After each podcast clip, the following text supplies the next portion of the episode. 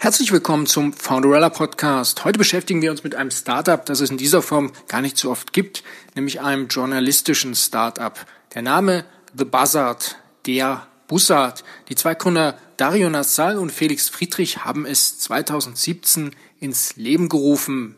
Ziel des Leipziger Debattenportals ist es, Themen in ihrer gesamten Bandbreite abzubilden und Leute aus ihren Filterblasen herauszuholen, wenn sie denn darin sind.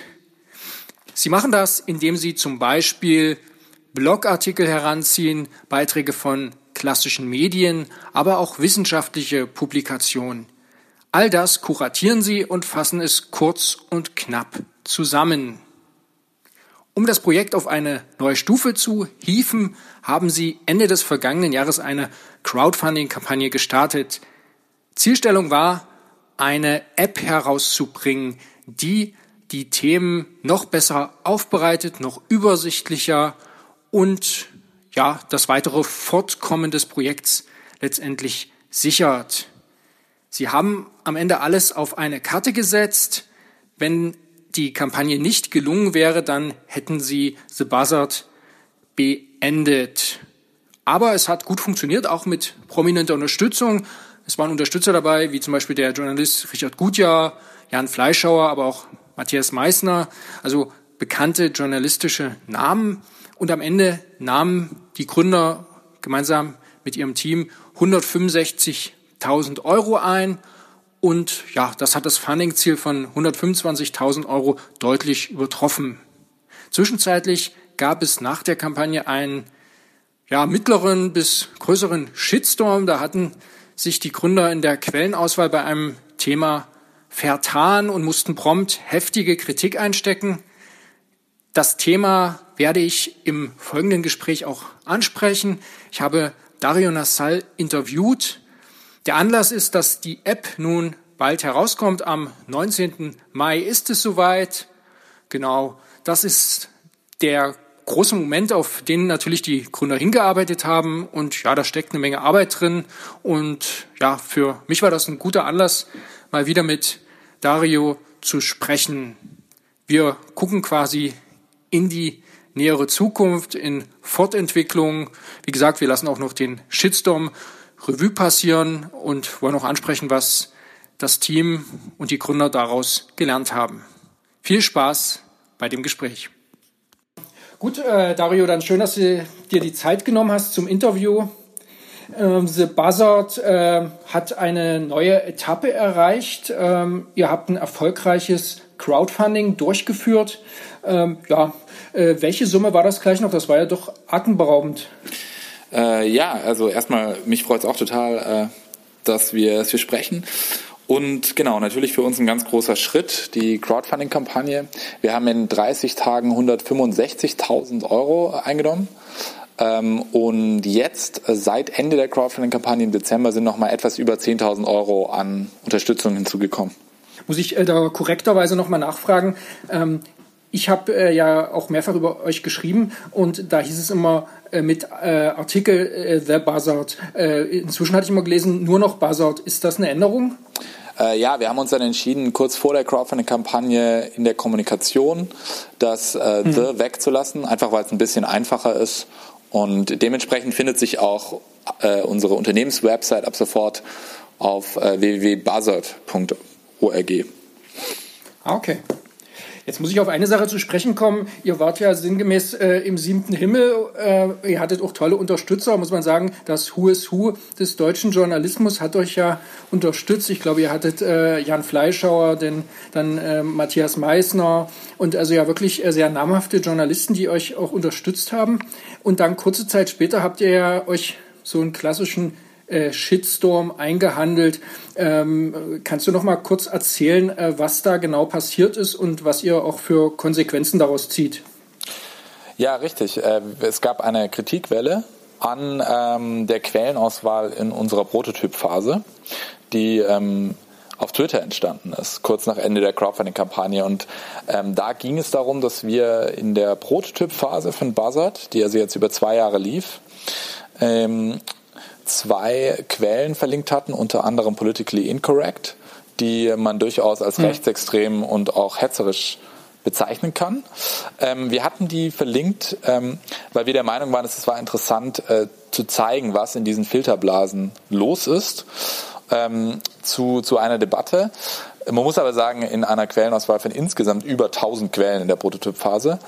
Ähm, aber das war trotzdem eine sehr wichtige und auch ein Stück weit berechtigte Kritik für uns, weil wir dadurch gelernt haben, es ist ganz zentral und ganz wichtig, dass wir die Quellen, die wir nutzen, ähm, einordnen. Und wir brauchen für gewisse Quellen leider auch im deutschsprachigen Raum dann doch rote Flaggen. Also uns ist natürlich wichtig, dass wir so offen wie möglich sind für Meinungsvielfalt, für demokratischen Diskurs, ähm, aber eben auf dem Rahmen unserer, unseres Grundgesetzes. Und es gibt eben Quellen, ähm, die sind, äh, werden als verfassungsfeindlich eingestuft. Es gibt Quellen, die sind so extrem hetzerisch, ähm, dass es tatsächlich mit, mit Meinungsäußerung nichts mehr zu tun hat. Und ähm, dementsprechend haben wir seither jetzt einen Quellenkatalog oder unseren Quellenkatalog, den wir davor auch schon viel genutzt haben, ähm, formalisiert und äh, akribisch geprüft im Team aus mit drei Redakteurinnen und Redakteuren. Ähm, und in Zukunft gehen wir so vor, dass wir drei Stapel bilden, kann man sich vorstellen. Also auf den einen Stapel kommen Medien, die man äh, bedenkenlos empfehlen kann. Das sind große etablierte Medienmarken wie, sagen wir mal, die Zeit, die FAZ, New York Times, aber auch spannende mhm. Online-Magazine wie zum Beispiel Netzpolitik oder Makronom. Auf den anderen Stapel kommen äh, eben Medien, die schauen wir uns nicht an. Das sind, äh, wenn sie gegen die unsere roten Flaggen verstoßen. Also was ich gerade eben meinte, verfassungsfeindliche Quellen, Quellen, die äh, zu Gewalt gegen Menschen aufrufen, die den Holocaust verharmlosen, ähm, Quellen, die kein Impressum haben, wo sich nicht nachvollziehen lässt, wer tatsächlich dahinter steckt. Ähm, das sind Quellen, die schauen wir uns nicht an.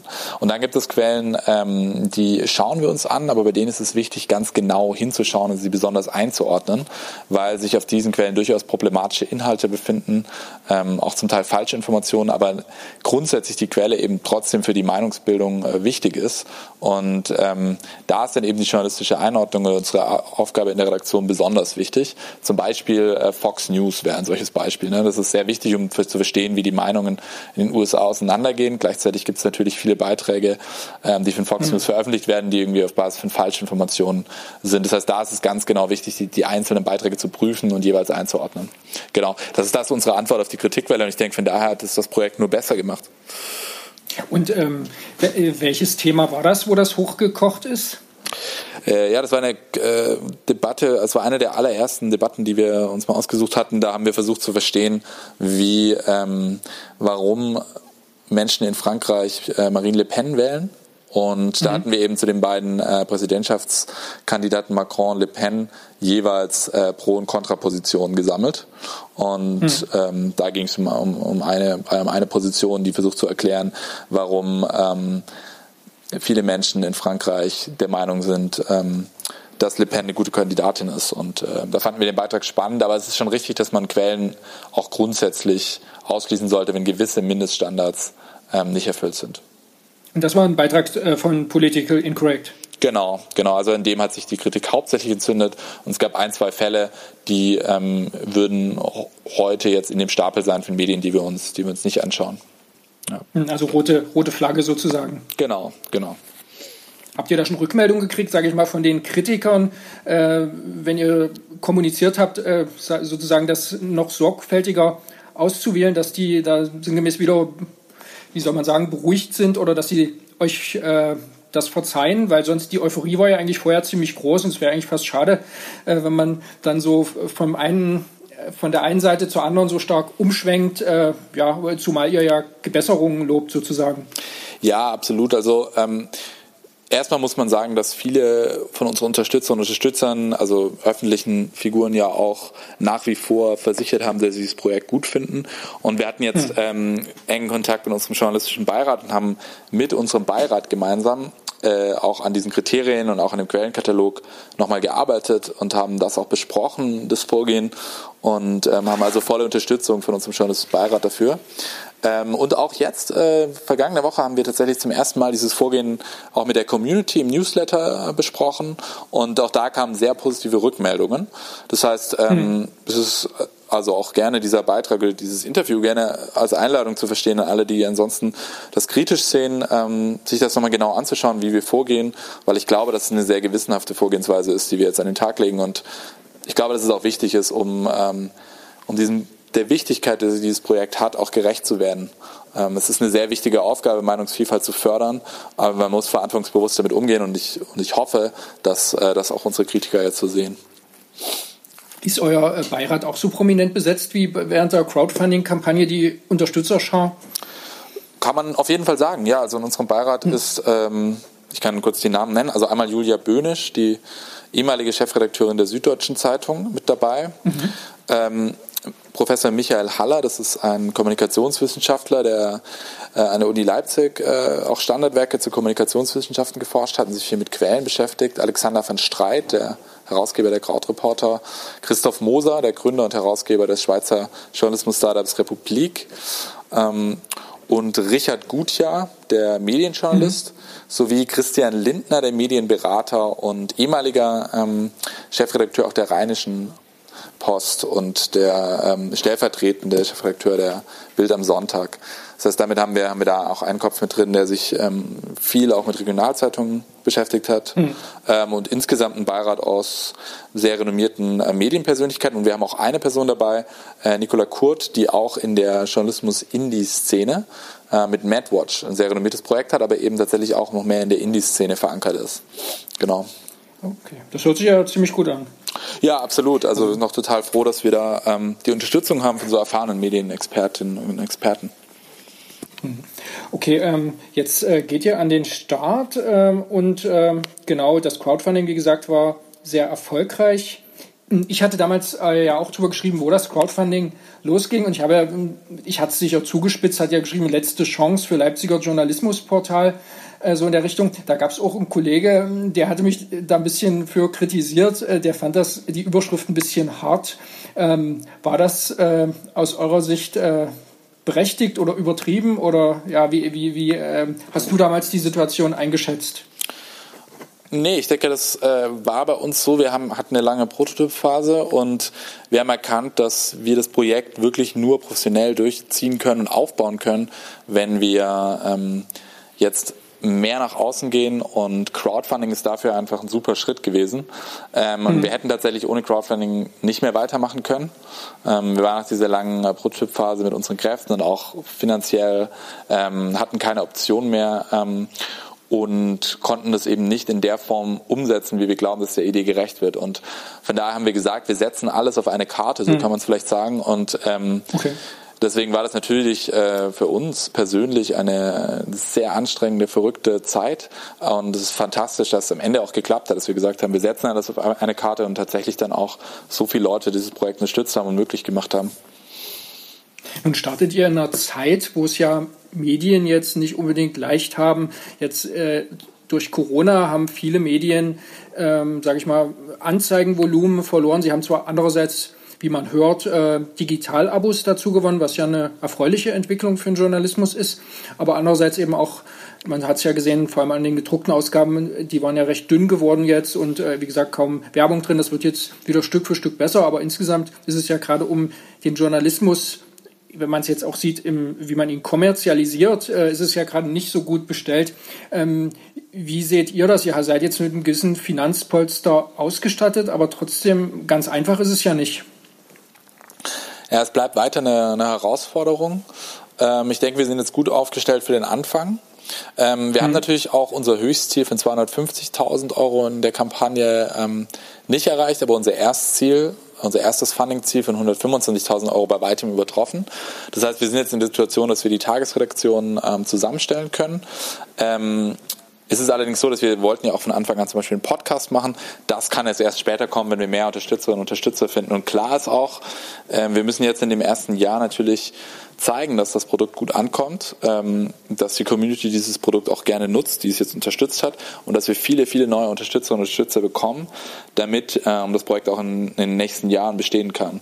Also das ist jetzt für uns auf jeden Fall so, wenn man das so sagen will, das Make it or break it, ja, sagt man ja glaube ich auf Englisch so. Ähm, okay. Für uns auf jeden mhm. Fall, ja, sehr entscheidend.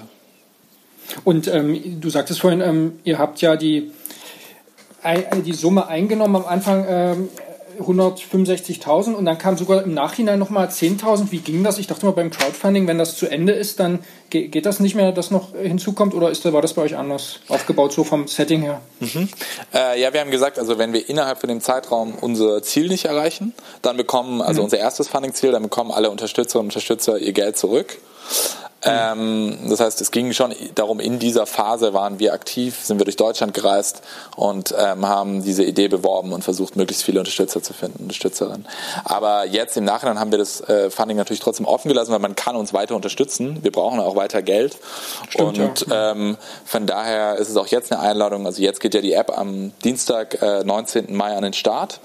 Und ähm, das heißt auch jetzt eine Einladung an alle, die sich die App mal anschauen möchten, gerne einfach jetzt das mal für einen Monat zu unterstützen oder ein Probeabo zu holen und äh, zu schauen. Und äh, je mehr wir sind, desto besser.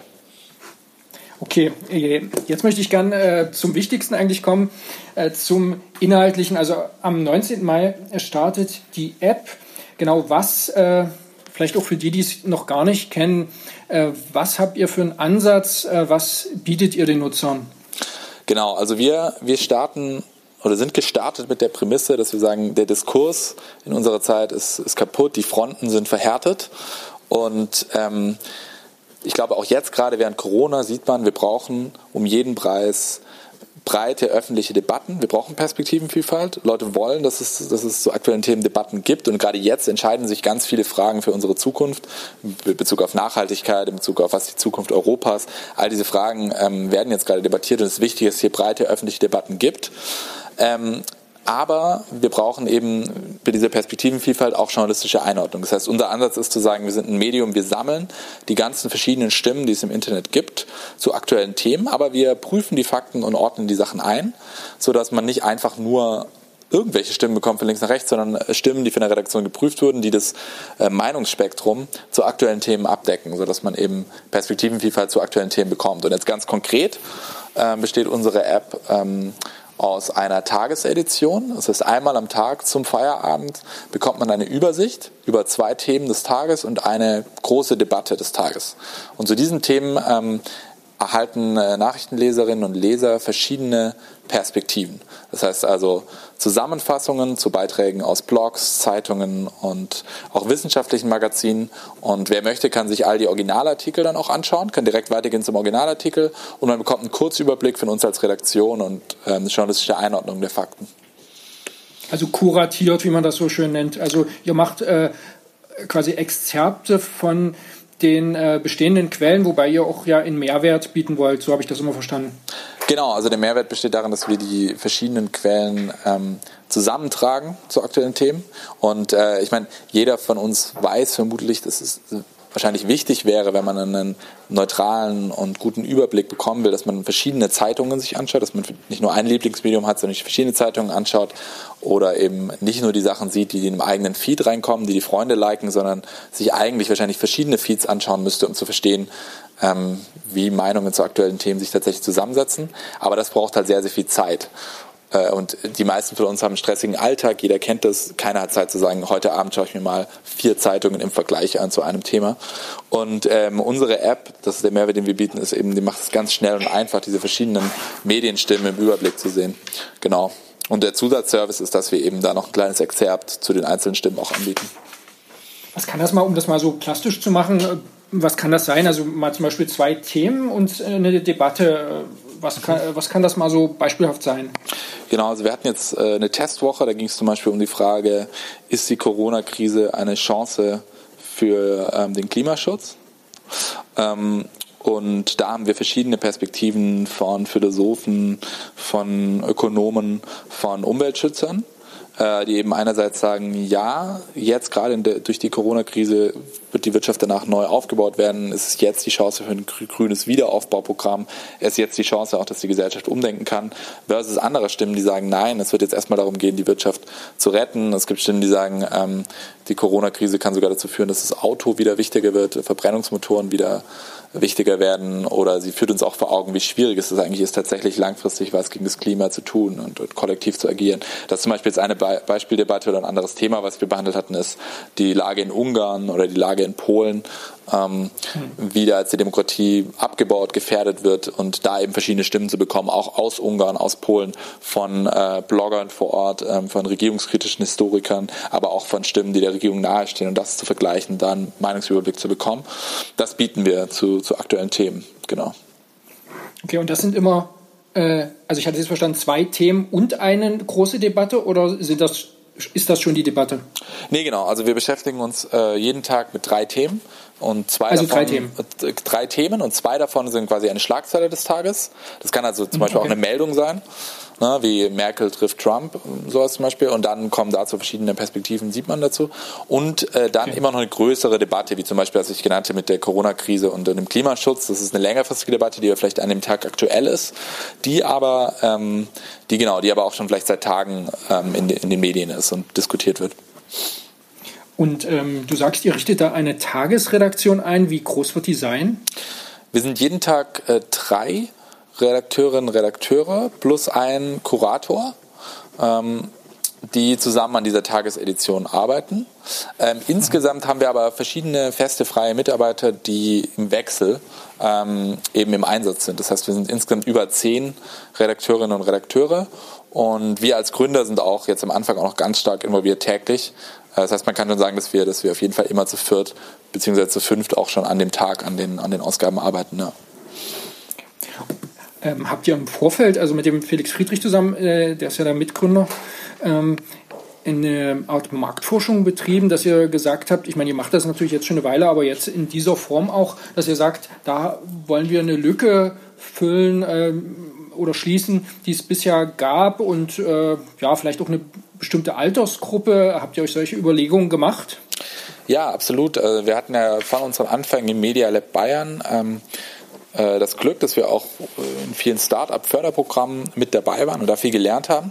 Und wir haben tatsächlich angefangen, ganz, ganz lean, wenn man das so sagen kann, mit, mit Market Validation. Also das Erste, was wir damals gemacht hatten, ist, war ein Newsletter rauszuschicken ähm, und da Debatten aufzubereiten und zu schauen, wie das ankommt. Wir hatten dann alle zwei Wochen immer Feedback äh, der Community und haben aus dem Newsletter die Prototyp-Plattform, Prototyp-Phase dann gemacht äh, mit der wir jetzt auch lange am Start waren und äh, haben aber auf Basis äh, des ganzen Kundenfeedbacks diese App fertig gebaut. Und ähm, die App basiert jetzt einfach auf, auf der Prototyperfahrung und aus den Gesprächen, die wir mit Nutzern in der Zeit hatten, wie sie das eigentlich gerne nutzen würden. Und hatten jetzt auch sogar jetzt nochmal in dieser Prototypphase nochmal eine Vorab-Umfrage äh, bei der über 500 ähm, äh, Nutzerinnen und Nutzer sich fast 30 Minuten Zeit genommen haben, also echt wirklich sehr viel Input und jetzt auch nach der nach so einer Testwoche, die wir mit der Community hatten, nochmal und ähm, haben diese ganzen ähm, ja, diese ganzen Erfahrungen einfließen lassen. Und wir haben halt einfach gemerkt, es ist extrem wichtig, dass man, ähm, dass es sehr einfach und schnell geht, diese Perspektiven im Überblick zu sehen, dass man das am Handy machen kann, dass es äh, zu tagesaktuellen Themen ist das sind so Dinge und auch, dass es nicht unendlich viele Themen gibt pro Tag, sondern dass das Ganze wie eine äh, wie eine klassische Zeitung eigentlich einmal am Tag erscheint und man auch weiß als äh, Nachrichtenleser, okay, das, das schaue ich mir einmal am Tag an, dann habe ich die wichtigsten Themen des Tages zusammengefasst, auf einen Blick gebündelt, die verschiedenen Perspektiven dazu. Ähm, das ist auf jeden Fall ein Learning, was wir hatten und unsere Zielgruppen sind äh, einerseits äh, Studenten, Studentinnen, die sich sehr für Politik interessieren, für Gesellschaft, auch junge äh, Berufsanfänger, die in dem Feld äh, sich sehr interessieren, aber einfach nicht so viel Zeit haben, sich intensiv selbst diese ganzen Quellen zusammenzusuchen. Ähm, wir haben Leute, die etwas älter sind, die sich natürlich auch sehr, sehr gerne breit belesen, aber nicht so viele Blogs und internationale Magazine kennen und auch Leute, die ähm, den Karriere- und Berufsleben sehr wichtig ist und äh, für die es einfach so ein bisschen wie Blinkist für, für News ist. Das heißt, dass man einfach mhm. ähm, viele verschiedene Medien zusammengefasst bekommt äh, von uns als, als Redaktion. Genau. Aber es ist schon eher akademisch wahrscheinlich, äh, so klingt das, also schon eher das Zeitpublikum Jein, also viele, die jetzt äh, auch in der jüngeren Zielgruppe sind, äh, haben jetzt kein Zeitabo oder so. Mhm, okay. ähm, oder haben kein klassisches Zeitungsabo mehr, ganz, ganz allgemein. Ähm, es sind am Anfang allerdings natürlich Leute, die verstehen, dass Perspektivenvielfalt ähm, wichtig ist, die so einen, so einen liberalen Grundansatz haben, dass es eben wichtig ist, anderen Meinungen zuzuhören. Ähm, allerdings ähm, muss ich auch sagen, dass das durchaus Leute von links und rechts waren. Also dass wir jetzt nicht nur ähm, Akademiker, wie man vielleicht so klassisch meinen könnte, links der Mitte erreichen, sondern dass es ein Angebot ist, dass Leute verstehen, dass es un, dass unparteiisch, wie wir vorgehen. Ähm, und wir zeigen Positionen von beiden Seiten unvoreingenommen. Und dadurch haben wir tatsächlich Leute von, von allen Seiten des Spektrums erreicht und auch viele Leute in der Mitte erreicht. Und jetzt geht es darum, ähm, deswegen machen wir auch das Schulprojekt, da können wir auch nochmal kurz zu, zu sprechen kommen, äh, in Zukunft natürlich noch eine viel breitere Menge der Bevölkerung zu erreichen und auch Leute zu erreichen, die von sich aus jetzt ähm, vielleicht noch nicht so viele verschiedene News lesen oder sich nicht so viel mit Politik beschäftigen. Das ist auf jeden Fall der nächste Schritt. Genau. Okay, dann, das habe ich neugierig gemacht. Äh, was macht ihr an Schulen? Was ist da äh, eure, euer Ansatz? Genau, das hatten wir auch während des äh, Crowdfundings ähm, auch angefangen, weil es durchaus viele kritische Beobachter haben, haben natürlich zu Recht bemerkt, ähm, auch schon während der Prototypphase, dass wir am Anfang vor allem äh, Akademiker damit erreichen oder abholen, Leute, die schon einen gewissen Bildungsgrad mitbringen. Ähm, aber unser Ziel ist ja wirklich, die verschiedenen Gruppen der Gesellschaft wieder an einen Tisch zu bringen und dazu zu sorgen, dass die Diskurse offener und unvoreingenommener werden, damit wir zusammen irgendwie als Gesellschaft auch besser an Lösungen arbeiten können, die Zukunft mit konstruktiven Lösungen. Und es geht nur, wenn wir die Motive von Andersdenken verstehen. Also ist es ganz wichtig, damit Basel tatsächlich irgendwie in der Gesellschaft was verändern kann, dass wir eben ähm, eine breite Schicht der Bevölkerung erreichen. Und da haben wir uns gedacht, es wäre doch klasse, wenn wir Buzzard ähm, kostenlos zur Verfügung stellen an Schulen, ähm, mhm. sodass eben auch äh, Schüler und Schülerinnen ähm, aus ganz verschiedenen Gesellschaftsschichten ähm, oder Gesellschaftsteilen Teilen der Gesellschaft ähm, Meinungsvielfalt im Alltag wahrnehmen können, dass sie, dass, sie, dass sie ein Werkzeug haben, mit dem sie lernen, dass es eben nicht nur eine Meinung gibt auf aktuelle Themen, sondern eben sehr viele verschiedene. Ähm, und äh, deshalb haben wir jetzt äh, Schulpaten, also Firmen und äh, Stiftungen, die jeweils ähm, für ein Bundesland mh, Abos äh, für Lehrer und Schüler bereitstellen. Das heißt, wir haben uns gesagt, wir verzichten darauf, dass Lehrer, die eigentlich auch Teil unserer Zielgruppe sind, das Angebot ähm, so kaufen, sondern äh, versuchen eben Paten zu finden, die das möglich machen und haben dadurch jetzt auch ähm, fünf Bundesländer äh, an denen wir ähm, Anfang Welche? nächsten Schuljahres an den Start gehen. Das ist einmal äh, Thüringen, Brandenburg und mhm. äh, Sachsen sowie Baden-Württemberg und Bayern. Genau. Ja, und also die Firmen und Stiftungen zahlen quasi das Abo für äh, Schüler. Naja, die, sie bezahlen einen ähm, symbolischen Preis von 10.000 Euro, was netto, also ab 10.000 Euro netto, es kommt auf die Größe des Bundeslandes an. Ähm, genau, aber was natürlich nicht der Menge an, an Abos irgendwie entspricht, aber wir sagen, gut, für einen gewissen Bereich, ähm, Betrag können wir das bereitstellen dort und ähm, arbeiten jetzt zum ersten Mal mit Schulen und Lehrern auch zusammen und ähm, genau, das Ganze geht nächstes Schuljahr los und da sind wir stolz darauf, dass es, dass es klappt und damit werden wir hoffentlich auch viele Leute erreichen, die jetzt in der ersten äh, Crowdfunding-Phase noch nicht dabei sind als Unterstützer. Genau. Okay. Und ihr sitzt aber nach wie vor in Leipzig? Teil unseres Teams ist nach wie vor in Leipzig, ähm, wird auch dort bleiben. Ähm, wir sind aber jetzt als Geschäftsführer und Gründer nach Berlin umgezogen, mhm. weil wir gesagt haben, als Tagesredaktion wir werden jetzt eine Redaktion aufbauen, mit der wir in den nächsten Jahren auch zusammenarbeiten werden. Und mittelfristig ist Berlin für uns auf jeden Fall ein wichtiger Standort und vielleicht auch der bessere Standort, weil hm. das Mediennetzwerk hier einfach sehr viel größer ist. Viele Leute aus unserem Netzwerk hier sind und es eben die Hauptstadt der Politik und Medien ist. Ähm, genau, deswegen haben wir uns entschieden, jetzt nach Berlin zu gehen, sind aber nach wie vor mit einigen Leuten auch in Leipzig.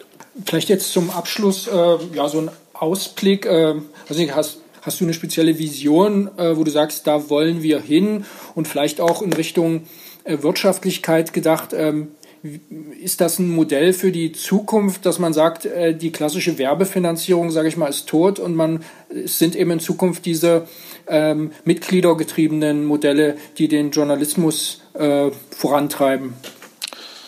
Ja, also ich denke, ähm, für Startups und kleine Projekte ähm, ist auf jeden Fall, es ist ganz zentral, dass, äh, dass es mitgliedergetriebene Modelle sind. Ähm, es hat sich immer wieder gezeigt, auch als wir mit der Crowdfunding-Kampagne an den Start gegangen sind, haben uns viele gesagt, Crowdfunding funktioniert nicht mehr im Journalismus.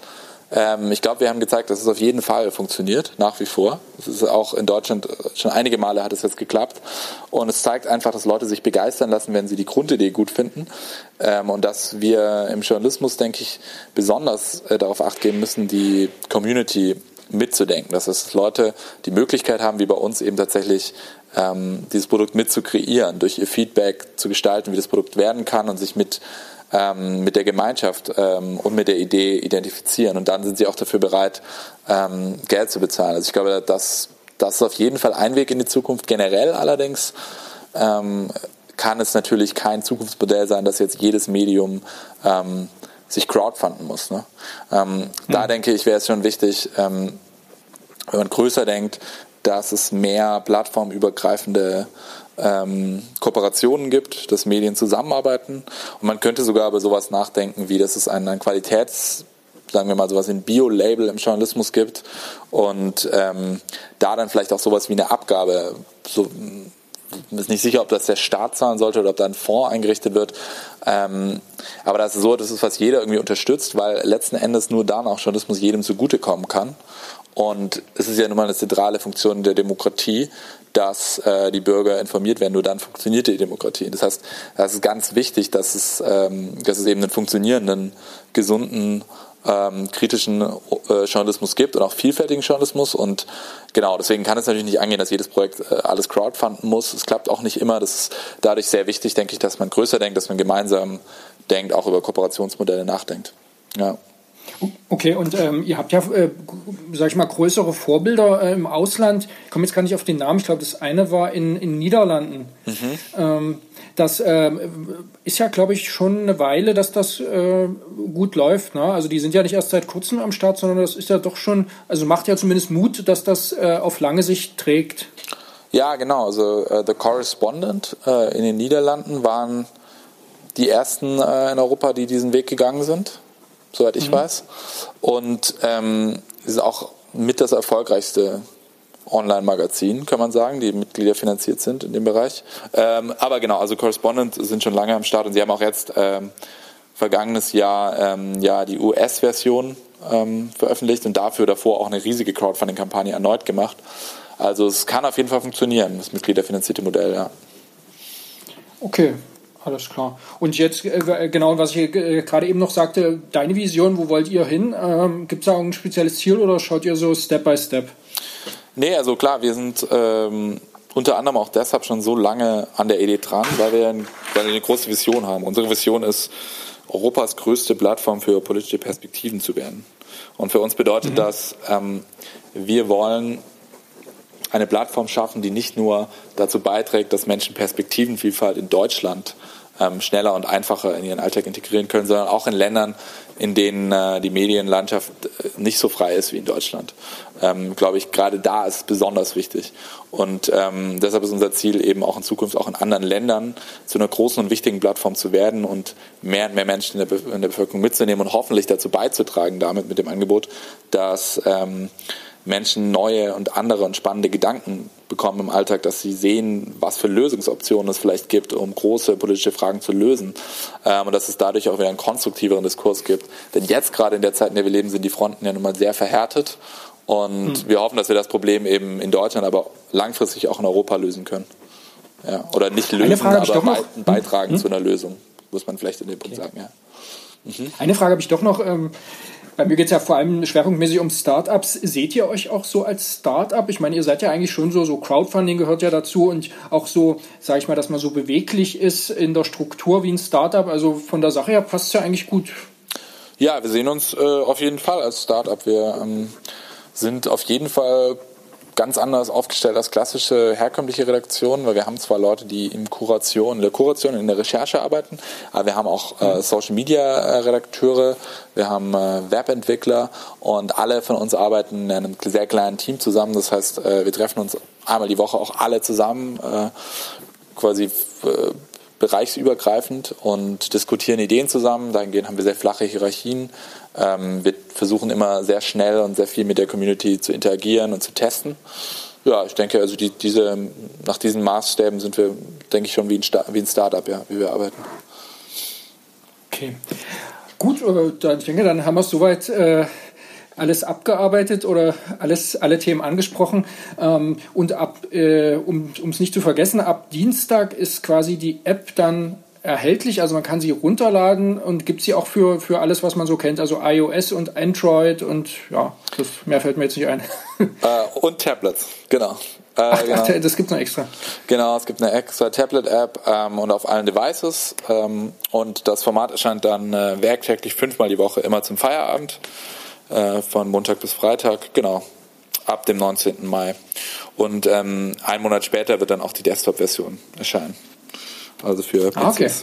Genau. Alles klar, da sind wir auf jeden Fall gespannt.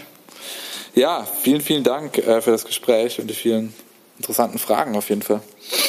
Alles klar, ja, auch danke fürs Gespräch.